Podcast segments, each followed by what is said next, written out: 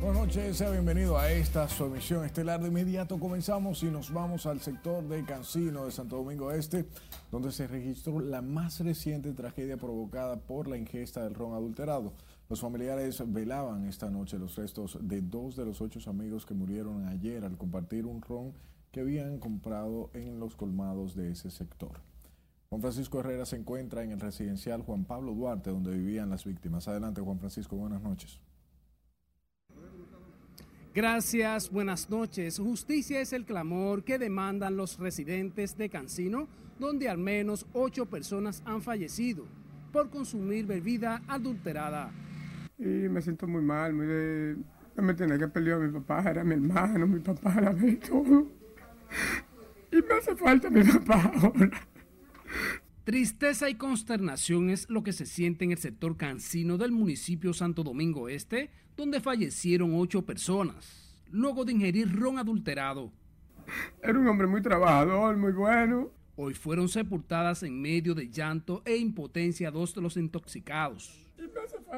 Emiliano Ventura, hijo de una de las víctimas, narra cómo su padre Gregorio Ventura agonizaba al tomar esa bebida. Porque eso fue como comiéndose los así por dentro, eso como que le come el hígado por dentro. Él estaba vomitando como el hígado, pedacito por pedacito. ¿Qué pasa? Que cuando están allá en, el en el mocoso, pues yo lo veo que está vomitando, que, lo que, ¿qué fue lo que usted comió? Yo, yo no me he comido nada, eso por dentro, que me está desbaratando todo. Otra que no aguantaba la tristeza de darle el último adiós a su hermano Julio fue Milagros Montilla, quien demanda sanciones drásticas para quienes se dedican a la venta de ron adulterado. Cuando llegué aquí estaba revolteándose, botando mucha espuma, una baba. Y, y como poniéndose negro, morado, morado. Lo sacamos rápido, rápido. ¿Y qué va? Las víctimas eran vecinos que acostumbraban a compartir mi muchacho se encueró.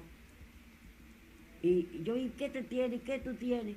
Él corriendo al callejón, porque yo tengo tanque de agua, a echarse agua y yo atrás de él ayudándolo. En una se tiró en el, en el suelo y se revolcó en el suelo y ahí le tiré agua. Volví y se paraba y venía corriendo para acá, para el aposento, y yo atrás de él. No valió nada.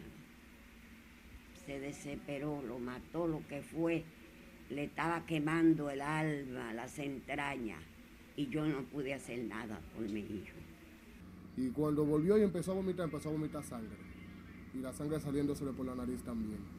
Cuando el 91 acabó de llegar, al rato, a una hora y pico, ya él estaba casi desmayado. En Cancino todavía falta el velatorio de Gregorio Ventura de 56 años, cuyo cadáver permanecía esta noche en patología forense, mientras que los colmados donde vendieron las bebidas fueron clausurados. Las autoridades de salud han advertido a la población de no consumir bebida adulterada para evitar estos casos donde han fallecido varias personas. Retorno contigo. Gracias Juan Francisco por estas informaciones. Cada año en el país mueren más de 3.400 personas por consumo de alcohol, cifras que se han disparado por las bebidas adulteradas cuyos decesos ya alcanzan los 90 y 211 intoxicaciones. El consumo de alcohol también afecta a mujeres embarazadas y recién nacidos. Con esta historia, si le dice aquí Las estadísticas de muertes por consumo de bebidas alcohólicas son comparadas con las del COVID, que reporta 3.422. Los decesos por alcohol superan al año los 3.400, lo que preocupa a médicos y autoridades. Las cifras más recientes de muertes por consumo de alcohol en el país fueron dadas a conocer por el director de cardiología del Hospital Salvador Begotier, doctor Fulgencio Severino. Creemos que la muerte por alcohol es solamente la que ocurre por el alcohol tóxico, pero aquí hay más de 3.400 muertes que ocurren todos los años por alcohol, porque el alcohol daña al corazón, daña al hígado. Todo parece indicar que las altas cifras que superan las 3.400 muertes por consumo de alcohol en el país seguirán en aumento por el ingrediente del ron adulterado que ha matado a 90 personas este año. La ocurrencia de 11 nuevos casos, de los cuales seis perdieron la vida. El consumo de alcohol también impacta a mujeres en gestación y al bebé. Los especialistas lo han denominado el síndrome alcohólico fetal. Solo el año pasado en la maternidad La Alta Gracia detectaron 80 casos y en la San Lorenzo de los Mina en el 2018 cerca de 200. ¿Eh? De esos niños que pueden tener la naricita un poquito como en pico de, ave. Eh, el año pasado tuvimos 80 casos, de esos más o menos un 20% fueron ingresados, esos recién nacidos. Los médicos advierten las consecuencias de consumir bebidas alcohólicas. Esto se metaboliza a nivel del hígado, produce ceguera, produce hipoxia, que es lo que lleva a la muerte. Además, produce otros daños que si el paciente se salva, quedan con lesiones para toda la vida. El año pasado en el país, solo por consumo de ron adulterado, la Dirección de Epidemiología del Ministerio de Salud registró 247 fallecimientos. Sila Aquino, RNN. De su lado, médicos y legisladores cuestionaron lo que califican como inacción de las autoridades sanitarias frente a la mortalidad por ingesta de ron adulterado. Señalan que la fabricación, embotellado y comercialización de alcohol clandestino no es algo nuevo. Sin embargo, las autoridades no han demostrado tener el control sobre esta situación. En la autopsia social se determina dónde compró el producto, quién se lo vendió, y se somete a la justicia. Es un crimen. Vender eso, que mata a una persona, es un crimen, aunque sea no, no intencional, un crimen involuntario, pero es un crimen que lleva una sanción penal. Hay que hacer una investigación rigurosa. Hemos visto a través de los medios de comunicación la, el, el dolor de familias que han perdido hasta nueve miembros.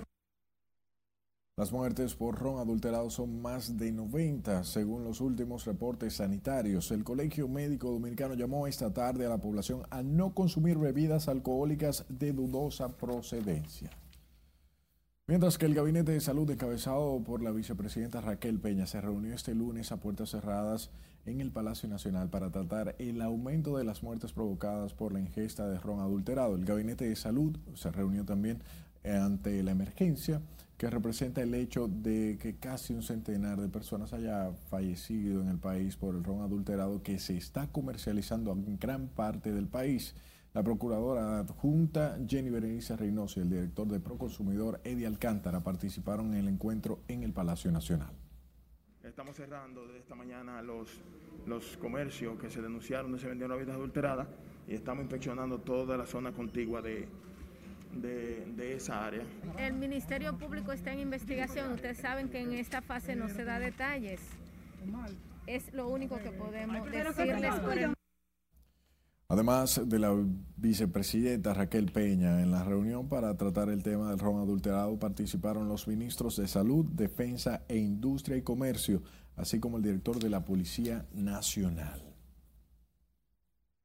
De igual manera, en San Francisco de Macorís, tres personas fallecieron en las últimas horas por ingerir bebidas alcohólicas adulteradas. Las víctimas fueron identificadas como Héctor Danilo Olivier y Elvin Miagil Reyes, residente en el sector San Martín. También murió por la ingesta del ron adulterado la señora Virtudes Valdés Corsino, de 52 años. El día de ayer, tres fallecidos por consumo de bebidas adulteradas. Se presume que sean con metanol. Eh, tenemos muestras de la bebida ya que tenían los fallecidos y se le están haciendo las autopsias de rigor para determinar el tipo de, de, de bebidas que estaban consumiendo. Los cadáveres de las tres personas muertas por ingesta de ron falsificado fueron enviados al Instituto Nacional de Ciencias Forenses, mientras que el Ministerio Público y la policía indagan el origen de la bebida. Y en el norte, específicamente en Santiago, donde se han registrado muertes por ingesta de ron adulterado, las autoridades han apresado a seis personas por la venta de estas bebidas. Junior Marte da seguimiento al tema y nos pone al tanto.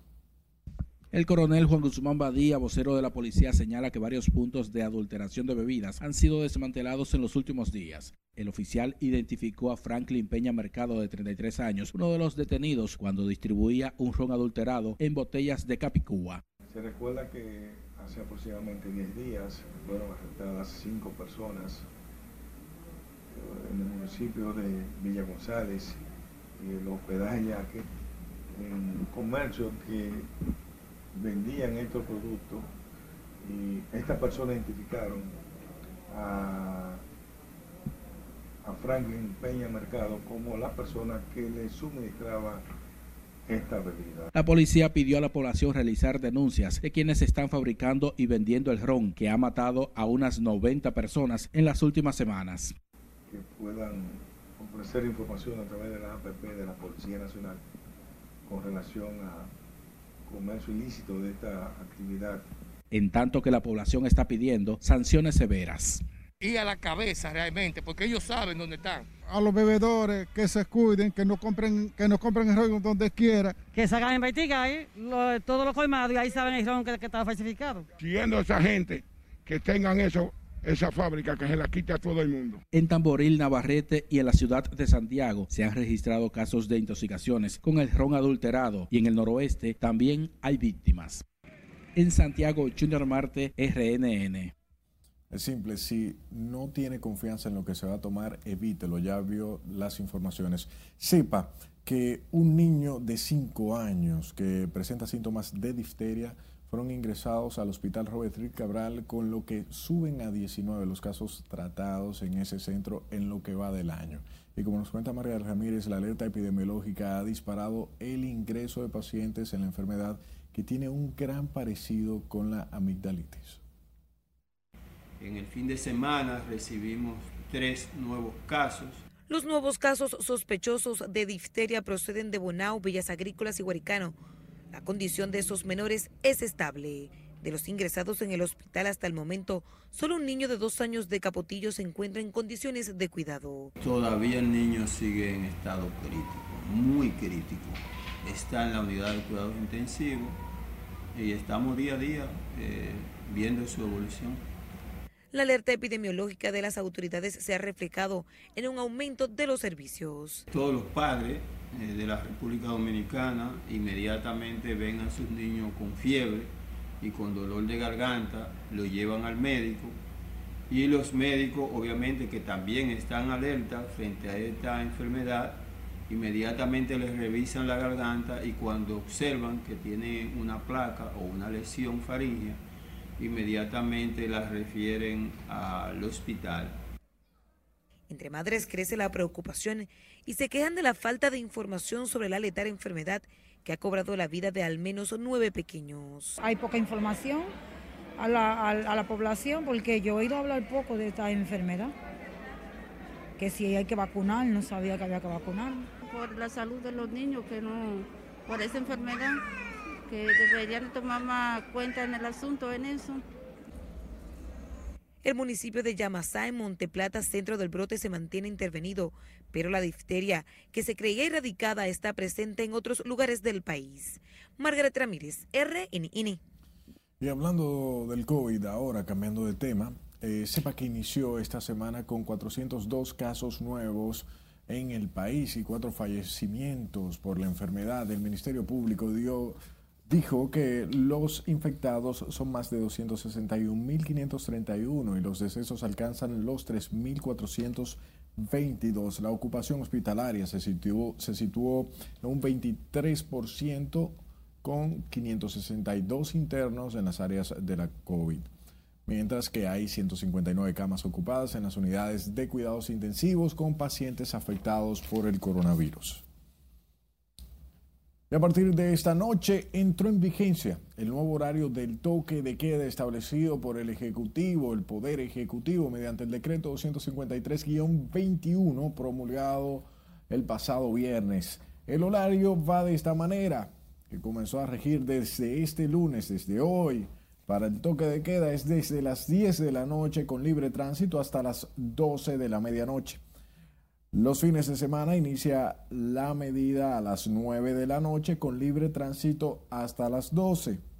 En cumplimiento a esta disposición del Poder Ejecutivo, la Oficina para el Reordenamiento del Transporte informó que el servicio del metro y teleférico de Santo Domingo vuelven a su horario habitual a las 10 y media de la noche de lunes a viernes y los fines de semana hasta las 10. Así que ya saben, los anuncios de las autoridades rusas de que expulsarían a más de una docena de diplomáticos estadounidenses, el director del FBI calificó como escalofriante y lamentable esa decisión del Kremlin.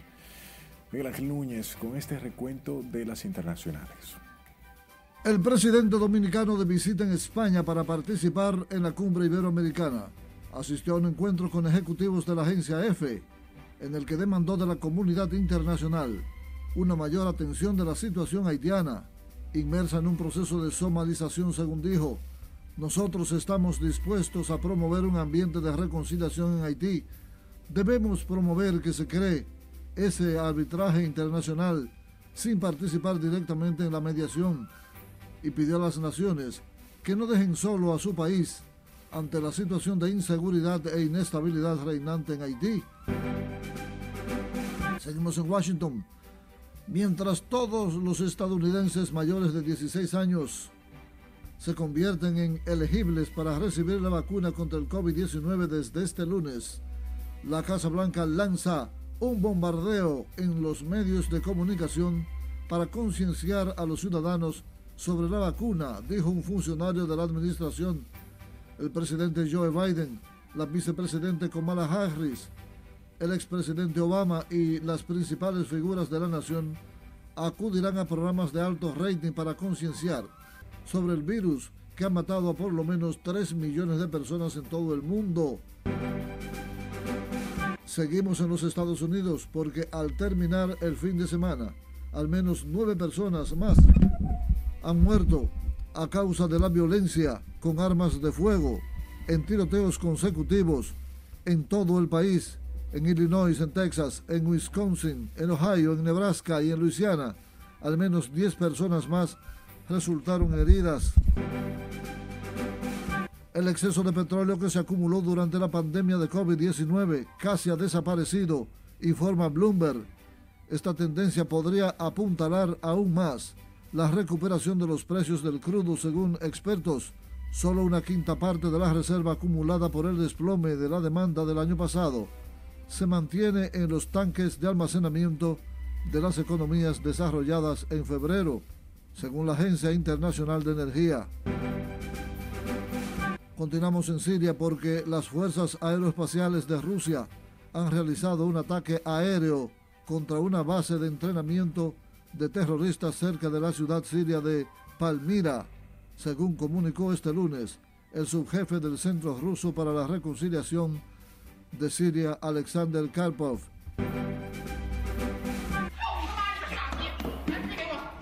Y finalmente una trabajadora china atacó a su apiazos a su jefe que la acosaba y maltrataba, según medios chinos. La Comisión de Inspección Disciplinaria del distrito de Beilin ha destituido a Wang de su puesto y del cargo en el partido por violaciones a las disciplinas de su estilo de vida. Xu, que así se llama la mujer, supuestamente tiene problemas mentales y no fue castigada. Para las internacionales de RNN, Miguel Ángel Núñez. Volvemos a nuestros horizontes con más información local. El almirante de la Marina de Guerra de Estados Unidos, Craig Fowler, jefe de Comando Sur, llegará mañana al país para una visita de dos días. El anuncio lo hizo la Embajada de Estados Unidos en un documento en el que señala que Fowler se reunirá con la vicepresidenta Raquel Peña y se enfocará en áreas de cooperación mutua, operaciones antinarcóticos, la respuesta a la pandemia mundial, preparación para desastres, entre otros temas. El jefe de Comando Sur de Estados Unidos participará en la ceremonia de clausura de la operación Kraken para enfrentar las organizaciones criminales transnacionales que operan en el Caribe. Durante su estadía se reunirá de igual manera con representantes del Centro de Operaciones de Emergencias y participará en mesas redondas con personal militar dominicano que se ha capacitado en instituciones académicas del Departamento de Defensa de los Estados Unidos. Esta es la segunda visita que realiza al país el jefe del Comando Sur de Estados Unidos. Hablemos ahora de Luis Abinader, el presidente Luis Abinader, quien se reunió este lunes con el rey Felipe de España, con quien abordó los temas de la vacunación, la crisis económica mundial y las relaciones bilaterales. Nuestra compañera Ana Luisa Peguero está en directo desde el Palacio Nacional y nos amplía. Adelante, buenas noches. Saludos, buenas noches. El presidente Luis Abinader y el rey Felipe de España coincidieron en las dificultades que tienen las naciones pobres para conseguir la vacuna del COVID-19. En cuanto a la República Dominicana, eh, ya tenemos, ya está en camino una recuperación eh, real de nuestra economía. Ambos líderes manifestaron que el coronavirus ha sido el principal enemigo para las inversiones y pérdidas de empleos. Sin embargo, acordaron aunar esfuerzos para el fortalecimiento de las relaciones. El mandatario acudió al Palacio Real acompañado por el ministro de Relaciones Exteriores de la República.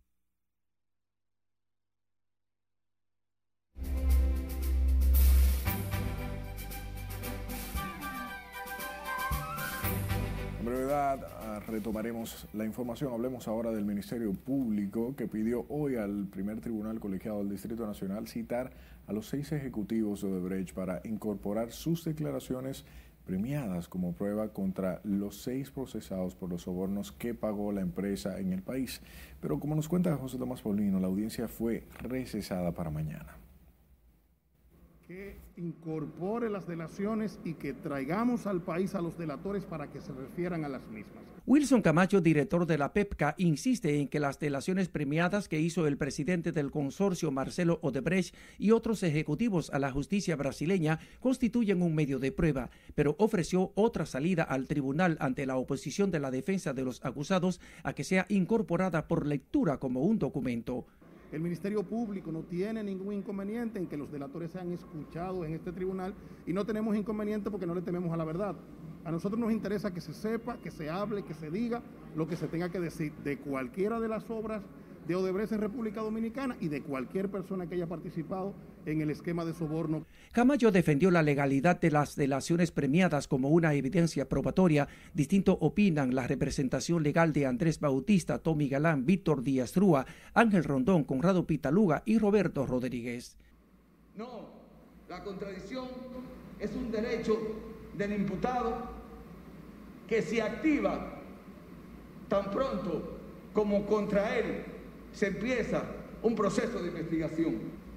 El deber de nosotros como defensa es decirle al tribunal que de ninguna manera eso que ellos llaman prueba documental, porque en esa fase que estamos ahora mismo, pudiesen acreditarse para posterior valoración, porque entonces usted le estaría dando característica de prueba a lo que no lo tiene.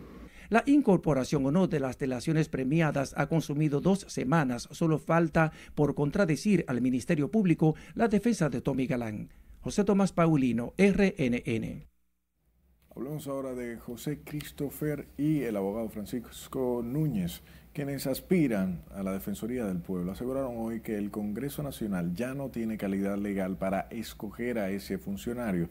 Argumentaron que el artículo 192 de la Constitución da un plazo de 30 días al Congreso Nacional para designar al Defensor del Pueblo y vencido corresponde entonces elegirlo a la Suprema Corte de Justicia.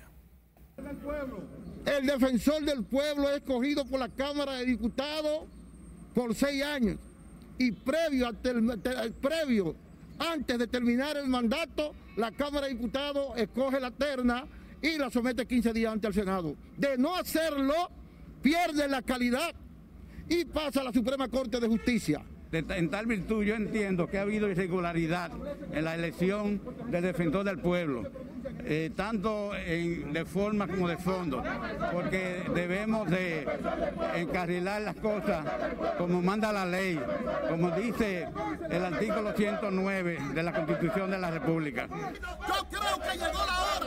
Yo creo que llegó la hora. Ambos abogados asistieron este lunes a la audiencia del Tribunal Superior Administrativo que conoce un recurso de amparo que busca detener en el Congreso Nacional la selección del defensor del pueblo.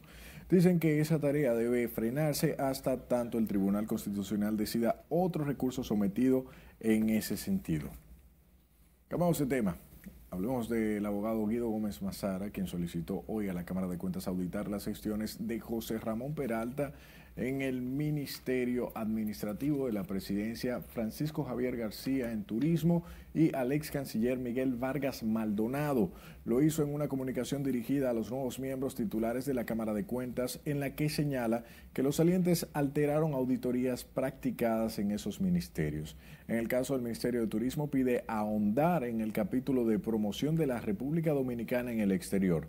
También pide explicación de los pagos a oficinas de abogados para defender al presidente y otros miembros salientes de la Cámara de Cuentas. El bloque de diputados del PRM sometió un proyecto de ley que busca modificar la ley 41-18 de Administración Pública. Argumentan que la ley protege a los empleados de carrera, constituye una camisa de fuerza para los funcionarios de las diferentes dependencias del Estado. Se ha establecido un fastuoso concurso que no tiene sentido ni, ni forma de aplicarlo ya que hasta el tiempo es una limitante, pues se requiere de un mínimo de cuatro a seis meses para cada caso. Imaginemos la complicación que implica todos los concursos que hay que realizar a nivel nacional. Esta iniciativa del PRM pretende limitar la ley de administración pública de manera que muchas designaciones y cancelaciones de técnicos en las instituciones estatales no tengan que ser decididas por el MAP. El proyecto de ley persigue que solo un 50% de los empleados de cada departamento sea de carrera y los otros reservas para llenar las vacantes que vayan produciendo.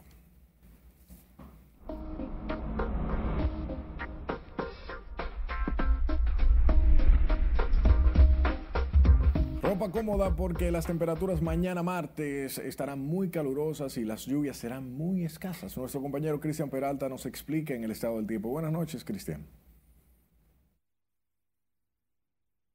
Gracias, muy buenas noches. Iniciamos una semana bien calurosa. Atención a los amigos que nos preguntaban cuándo se iba a ir el frío. Tenemos bastante calor este el domingo, pues también mucho calor. Y fíjense ustedes las temperaturas Máximas, como se esperan para el día de mañana, con 32 grados Celsius en el caso de Santo Domingo, 33 en Monte Plata, Santiago de los Caballeros incluso con 34. Pero recordemos que lo que se siente en el cuerpo es mayor. Es decir, si hablamos de 32 grados Celsius, pudiéramos estar sintiendo quizás 36, 37.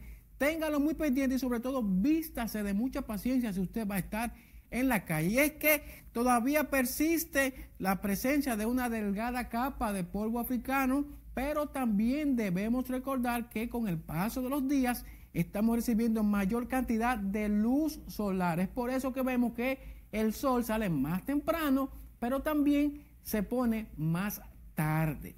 Veamos entonces la siguiente gráfica porque hemos visto un día con escasa nubosidad sobre gran parte de la República Dominicana, también Puerto Rico, Cuba, Jamaica, y esto también incide en que los rayos del sol entren de manera directa a la superficie y por supuesto se eleva la sensación de calor. Mientras, en cuanto a las lluvias, veamos el modelo porque fíjense que al menos en las próximas 48 horas las lluvias continuarán aún muy reducidas en toda la geografía nacional e incluso se está hablando de que ya lo que resta este mes de abril las lluvias estarán muy escasas, así que téngalo también muy pendiente. Vamos a hablar entonces de lo que ocurre con este eh, tifón Surigay, pues que va afectando gran parte de Filipinas.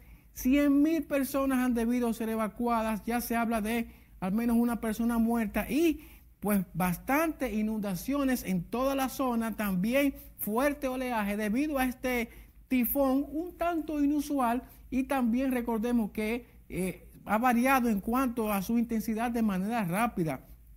Categoría 1 a categoría 5 en muy poco tiempo y esto es lo que eh, sigue aconteciendo con estos sistemas tropicales. Veremos lo que ocurrirá entonces para la temporada de huracanes aquí en la región del Atlántico. Esto es lo que tenemos en cuanto a las condiciones del tiempo.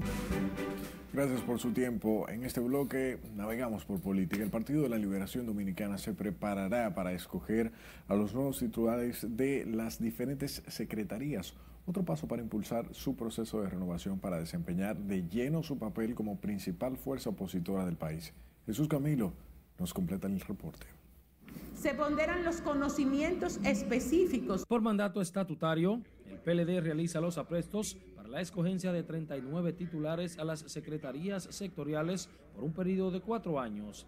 Los perfiles serán analizados por una comisión que preside Ramón Ventura Camejo sometidos a consideración del comité político para su elección por el comité central el 9 de mayo próximo. A las secretarías debemos ver y preparar perfiles y trabajar sobre la base de perfiles hasta para las subsecretarías. La dirigencia peledeísta sustentará en el trabajo de esas secretarías la posición que asumirá frente a los temas de debate nacional los militantes del Partido de la Liberación Dominicana tienen hoy día la oportunidad de hacer evidentes todos esos aprendizajes que hemos tenido en el ejercicio político y también en el ejercicio de actividades al frente del gobierno. Y es un trabajo que tiene mucho que ver con, la, con las aspiraciones de la sociedad en sentido general. A partir de este miércoles y hasta el viernes comenzarán las entrevistas a los más de 100 candidatos dirigir las 39 secretarías del PLD. Jesús Camilo, RNN. Por su lado, el presidente de la Fuerza del Pueblo, Leonel Fernández, atribuyó esta noche a la falta de comunicación las diferencias que surgieron durante el proceso de la escogencia de la Cámara de Cuentas en el Senado de la República. El expresidente Leonel Fernández afirmó que en la reunión de su comisión política quedó todo aclarado. Discutimos ampliamente el tema y a la conclusión a que llegamos es que lo que faltó fue una mejor comunicación entre los compañeros. Eh, no hay tal conflicto, no hay tal disputa entre nosotros, sino falta de comunicación y de coordinación y dado el celo y dada la integridad con que nuestros compañeros se dedican apasionadamente para lograr los objetivos del partido, pues se produjo estas diferencias de criterios que hoy hemos aclarado aquí en esta reunión ordinaria de la dirección política. Este lunes el Comité Político de la Fuerza del Pueblo sostuvo una reunión ordinaria para abordar varios temas, entre ellos la afiliación de nuevos miembros, para lo cual se crearon más de 30 comisiones regionales.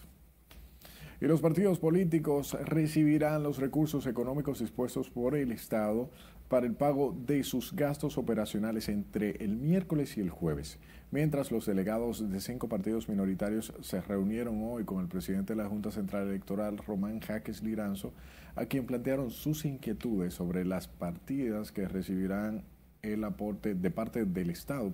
Los delegados del Partido Reformista Revolucionario, Fuerza del Pueblo, Verde y Bloque Institucional Socialdemócrata expusieron la importancia de los recursos aprobados en la Ley de Gastos y Presupuesto del Estado Dominicano del presente año no estamos de acuerdo en la distribución que determinó la Junta, o sea, la partida que le toca a cada partido y eh, a cada partido. Y lo estamos peleando, como se dice. Pero sí estamos de acuerdo con que se nos entregue ahora los cuatro meses sobre la base de 1.200 millones en el año la Junta informó que de los 630 millones de pesos que refleja el presupuesto será acreditado como el dinero a recibir en el primer semestre de este año y que la mitad restante será otorgada a través de un presupuesto complementario. Mientras que la coalición feminista en defensa de la mujer y las tres causales rechazó esas condiciones para el aborto sean decididas en un referéndum tal y como ha sugerido el presidente Abinader. Afirmaron que se sienten engañadas y que en su momento le pasarán factura a los políticos. Los detalles con Nelson Mateo. Engañada, defraudada. Una comisión de las feministas que acampa frente al Palacio Nacional en defensa de las causales visitaron este lunes al vocero del PLD en el Senado.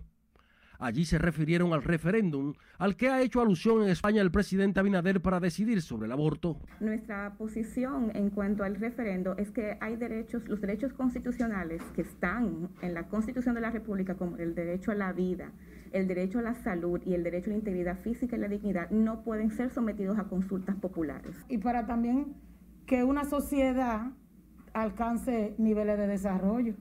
Nosotras este país, a nosotras nos da vergüenza vivir en este país, de verdad que nos, nos excuse, pero nos da vergüenza porque nosotros nos sentimos inseguras en este país. El vocero del PRM en la Cámara de Diputados explicó que para tratar el tema de las causales necesariamente hay que hacerlo a través de una reforma constitucional. Somos depositarios de debatir el tema de las tres causales. Ahora bien, en este momento hay un nivel de impedimento constitucional para aprobar el tema de las causales. Si aprobamos el código con las tres causales, va a terminar en el Tribunal Constitucional y el Tribunal Constitucional sencillamente va a rechazar. Es que nos comprometimos todos a despenalizar. Estamos hablando de más de 190 países donde solo seis todavía estamos en el atraso. Dionisio Restituyo del Frente Amplio propondrá este martes que del Código Penal se ha retirado todo artículo que hable sobre el aborto para enviarlo a la Comisión Especial. Es decir, que el Código Penal no incluya ningún tipo de penalización con relación a la interrupción del embarazo, porque el 22 de este mes y el 26 de este mes respectivamente hay vista pública para el proyecto de ley especial que va a conocer todo lo que tiene que ver con interrupción del embarazo. Los congresistas de oposición aseguran que pretender resolver el tema de las causales a través de un referéndum que aún no ha sido conocido en el Congreso es una táctica dilatoria del presidente Abinader. Nelson Mateo, RNN. En tanto que la Dirección Central de Investigaciones Criminales de la Policía Nacional investiga la intoxicación de al menos 11 personas del campamento feminista que acampa frente al Palacio Nacional al comer un brownie recibido a través de un delivery. Este lunes, dos de los afectados continúan ingresados en un centro de salud, mientras los demás fueron dados de alta sin mayores consecuencias. las autoridades eh, continúen con los procedimientos correspondientes y se sancione como la ley manda en caso de que haya algún hecho que pudiera significar algún tipo penal. Nosotros no tenemos miedo, eh, tenemos miedo más a un Estado que siga condenando a las niñas, mujeres y, y adolescentes a la muerte de la clandestinidad. Este lunes agentes de la Dirección de Investigaciones Criminales de la Policía recaban información más bien recababan información en el campamento de las mujeres que están luchando por la legalización de las tres causales. Mientras que las autoridades investigan el incidente ocurrido en un bar de Villarriba, donde murieron cuatro personas y un capitán de la policía resultó gravemente herido. Entre los fallecidos figuran Flaury Jiménez y David Rosa Payano. Un sargento mayor de la policía y un miembro del ejército fueron alcanzados por los disparos. Se informó que a las 3 de la madrugada se realizaba una fiesta en un bar del sector Cristo Rey de los Guaraguaos en Villarriba, originándose el tiroteo y luego una multitud se presentó al destacamento de la policía y quemaron el vehículo de uno de los homicidas.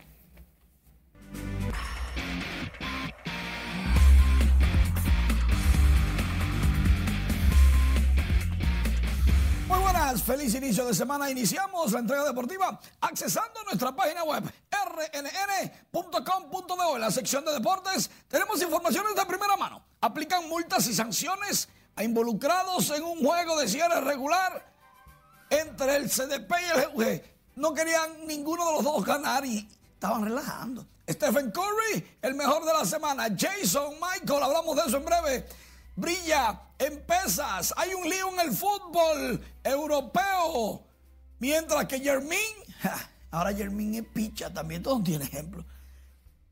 El torneo panamericano de pesas está por todo lo alto. Radames juega en México el Moca FC. Le gana al Atlético de San Cristóbal. Vamos a comenzar con Jason Suárez, que ganó tres medallas en el Panamericano de pesa, 55 kilos, campeonato número 29 de mayores, clasificatorio a los Juegos Olímpicos de Tokio. Mike Michel, o Michael Suárez, obtuvo el oro en la modalidad de arranque con una alzada de 105 kilos. Fue dedicado este evento al ministro de Educación, el señor Furcal, que aseguró que el gobierno dominicano está comprometido con el deporte totalmente. Bueno, pues eso es importantísimo. García, Luis García, pesista dominicano, obtuvo una presa de plata en los 61 kilos. En esta categoría logró una alzada de 122 kilos y finalizó cuarto en total con 272. los pesistas dominicanos están participando en busca de puntos para acumularlos y poder clasificar a Tokio. En la República Dominicana hay más de 12 países participando en este torneo. Por otro lado, felicidades, atención, felicidades al karateca Soriano, Anderson Soriano, que recibe una casa entregada por el Ministerio de Deportes en la localidad de La Victoria. Tres dormitorios, una casa de tres dormitorios, espérense. El atleta de 26 años dijo sentirse feliz y yo también por él. Recibir un techo brinda tranquilidad a toda la familia. Él es un atleta de alto rendimiento. Lamentablemente falleció el exjugador de profesional de béisbol Gustavo Cabrera en la Romana. Estaba complicado luego de tener COVID y no pudo superar esos contratiempos en paz descanse. Por otro lado, Manny Machado desde el 2020 es el que más duro le da a la bola. El 68% de los batazos de Manny Machado son fuertes, catalogados como fuertes. Después Mike Trout, Paul Goldschmidt, Giancarlo Stanton y Juan Soto, otro dominicano. Y hablando de dominicanos, Rafael Devers en el primer partido de este lunes, el Día del Patriota en Boston, se conmemora todos los 19 de abril. Devers batió de 3-2 y Franchi Cordero se fue de 4-2. Boston le ganó a los Media Blancas 11 por 4. Franchi remolcó dos carreras. Devers anotó dos y remolcó una. Lleva 15. Y en ese juego, Jermín Mercedes, el juego estaba de un solo lado, lanzó una entrada. Le dieron tres hits, una carrera limpia y tres bases por bolas. ¿Por qué? Porque él es bateador designado. Y normalmente los brazos descansados que no sean pitchers se utilizan cuando el juego está de un solo lado. Parte baja de la séptima, le lanzó en la séptima entrada y le fue bien. ¡Ay, Juan Soto! Cuando este batazo grande largo, ¿qué línea? No se fue. Dio durísimo en el right field. Fue un doblete para Juan Soto. El único hit que le dieron al dominicano Génesis Cabrera que lanzó una entrada de dos ponches. Ganaron los Cardenales de San Luis 12 carreras por 5. Juan Soto batea 300. También recibió una base por bola. Eso sí, le dio como un hombre. ¡Qué galleta! Fue su segundo doblete de la temporada. Stanley Castro se fue de 3-0 y remolcó dos. Los principales equipos de fútbol buscan hacer una Superliga Europea porque dicen y se quejan de que la repartición no es buena en los dinerillos. Y mientras tanto, en Miami están locos porque llega el 2022 porque dicen que alrededor del Hard Rock Stadium, donde juegan los Miami Dolphins, en el Miami Gardens, van a construir una pista de Fórmula 1. Bueno, por fin se me va a dar. Yo tengo que ir a ver una carrera de Fórmula 1. Queda cerca. Esas vibraciones. Pero no vas a verlo. No, no, en el patio ahí. Eh, leí por ahí que van a llegar a 243 kilómetros por hora más o menos, pero eso uno no, lo No, no, yo lo, yo lo grabo y después lo pongo en cámara lenta, claro. Gracias, Mami. Que Te vi. Buenas noches. La empresa de generación eléctrica Seaboard negó que sus plantas contaminen el río Sama, lo que atribuyó a intereses malsanos las denuncias realizadas por ambientalistas. Y como nos cuenta José Tomás Paulino, esa empresa anunció la incorporación de una nueva unidad con una inversión de 140 millones de dólares. No hay eh, ningún tipo de, de aceite alrededor de la planta, ningún tipo de situación eh, orgánica. Armando Rodríguez, gerente general de Seaboard, definió como falaces las acusaciones de que sus unidades generadoras contaminan el río Osama. El aumento que ocurre en el río es menor a un grado centígrado, cuando la norma nos permite hasta tres.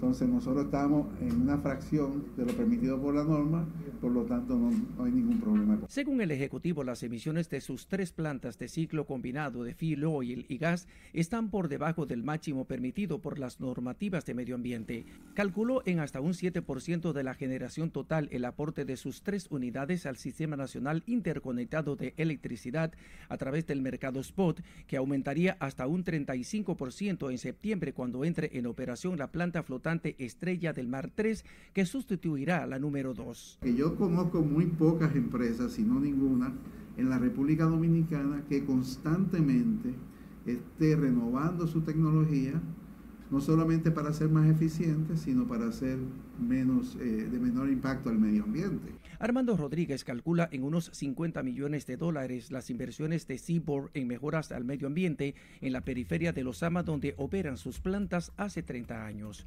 José Tomás Paulino, RNN. Otro mafioso italiano que se escondía en la República Dominicana fue apresado en Samaná en un operativo de las autoridades nacionales y la Interpol. Se trata de Luciano Sibilia, que figura en el listado de los 19 delincuentes sexuales más peligrosos buscados por Europol, que lo extraditó este lunes la Policía Europea. Esto lo informó eh, la misma Policía Europea que Sibilia de 74 años evadía una condena de 5 años y 2 meses de prisión por el delito de violencia sexual contra menores. Su arresto en el país cumple con una orden emitida por el fiscal general del Tribunal de Apelación de la capital italiana. El delincuente italiano ya había formado familia en Samaná al casarse con una mujer dominicana con la que procrearon cuatro niños.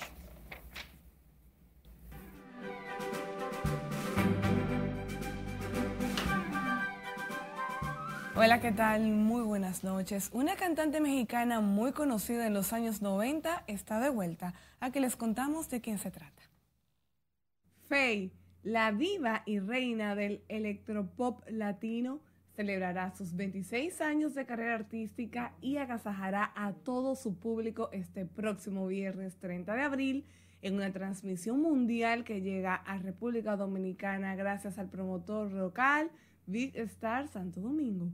Los boletos pueden adquirirse a través de smartticket.com.do. Para mayor información, consulte las redes V-Star SD. Raeldo López trae el show de humor No eres tú, soy yo, una propuesta popularizada por el actor venezolano Luis Fernández, quien ya ha realizado más de 1.500 presentaciones en toda Latinoamérica y Estados Unidos y que llega a República Dominicana protagonizado por el reconocido actor y comunicador dominicano. El monólogo teatral está bajo la producción del mismo Raeldo y su compañía Producciones Cambio y Fuera. No eres tú, soy yo se estrena este viernes 23 de abril a las 7 de la noche en una función completamente vendida, abriendo una nueva entrega para el viernes 30 de abril. Estas presentaciones estarán llevándose a cabo en Chao Café Teatro y los boletos están a la venta en chauteatro.com. Los ejecutivos de la empresa cinematográfica ADN Films realizaron un encuentro con la prensa especializada en arte, espectáculo, cine y turismo en un ambiente que recreaba un cabaret, escenario que acogió la bachata en sus inicios, para agradecer el apoyo en la difusión de sus actividades y ofrecer detalles del proyecto cinematográfico Marca País ADN Bachata. El encuentro estuvo encabezado por Víctor Minaya, presidente de ADN Films. Manifestó que este es un proyecto sin precedente, conformado por un equipo altamente calificado, nacional e internacional, bajo la dirección de la colombiana Liliana Bocanegra, quien ha dirigido famosas series y telenovelas como Doña Bella, La Esclava Blanca, La Ronca de Oro, La Reina del Flow, Celia, entre otras. La edición número 36 de Premios Soberano reconocerá lo mejor del arte y el espectáculo llevado a cabo en el 2019 y 2020 con el propósito de galardonar la labor de la clase artística que se ha sido seriamente afectada por la paralización de las actividades públicas que provocó la pandemia del COVID-19 a partir de marzo del año pasado. La Asociación de Cronistas de Arte estará realizando su asamblea denominados el sábado 24 y domingo 25 de abril. Y el cantante boricua Mark Anthony declaró que le reembolsarán el dinero a los que pagaron el concierto y que el show completo estará disponible de manera gratuita a través de su canal de YouTube. El video de la presentación estuvo disponible ayer domingo por 24 horas. El evento no se pudo presenciar el pasado sábado porque según el artista hubo una abrumadora demanda que causó el colapso total de la plataforma de streaming. El Flaco de Oro fue tendencia este fin de semana porque fue muy esperado su concierto que aunque no fue transmitido el mismo día que fue anunciado, fue transmitido anoche y duró 24 horas para todos sus fanáticos del mundo. Así que, Mark, ojalá que haya aprendido la lección y para la próxima se una a un mejor equipo. Hasta aquí diversión feliz resto de la noche. Gracias, Miriam. 367 mil personas estuvieron viendo esa transmisión en vivo por YouTube. Así es. Gracias a usted.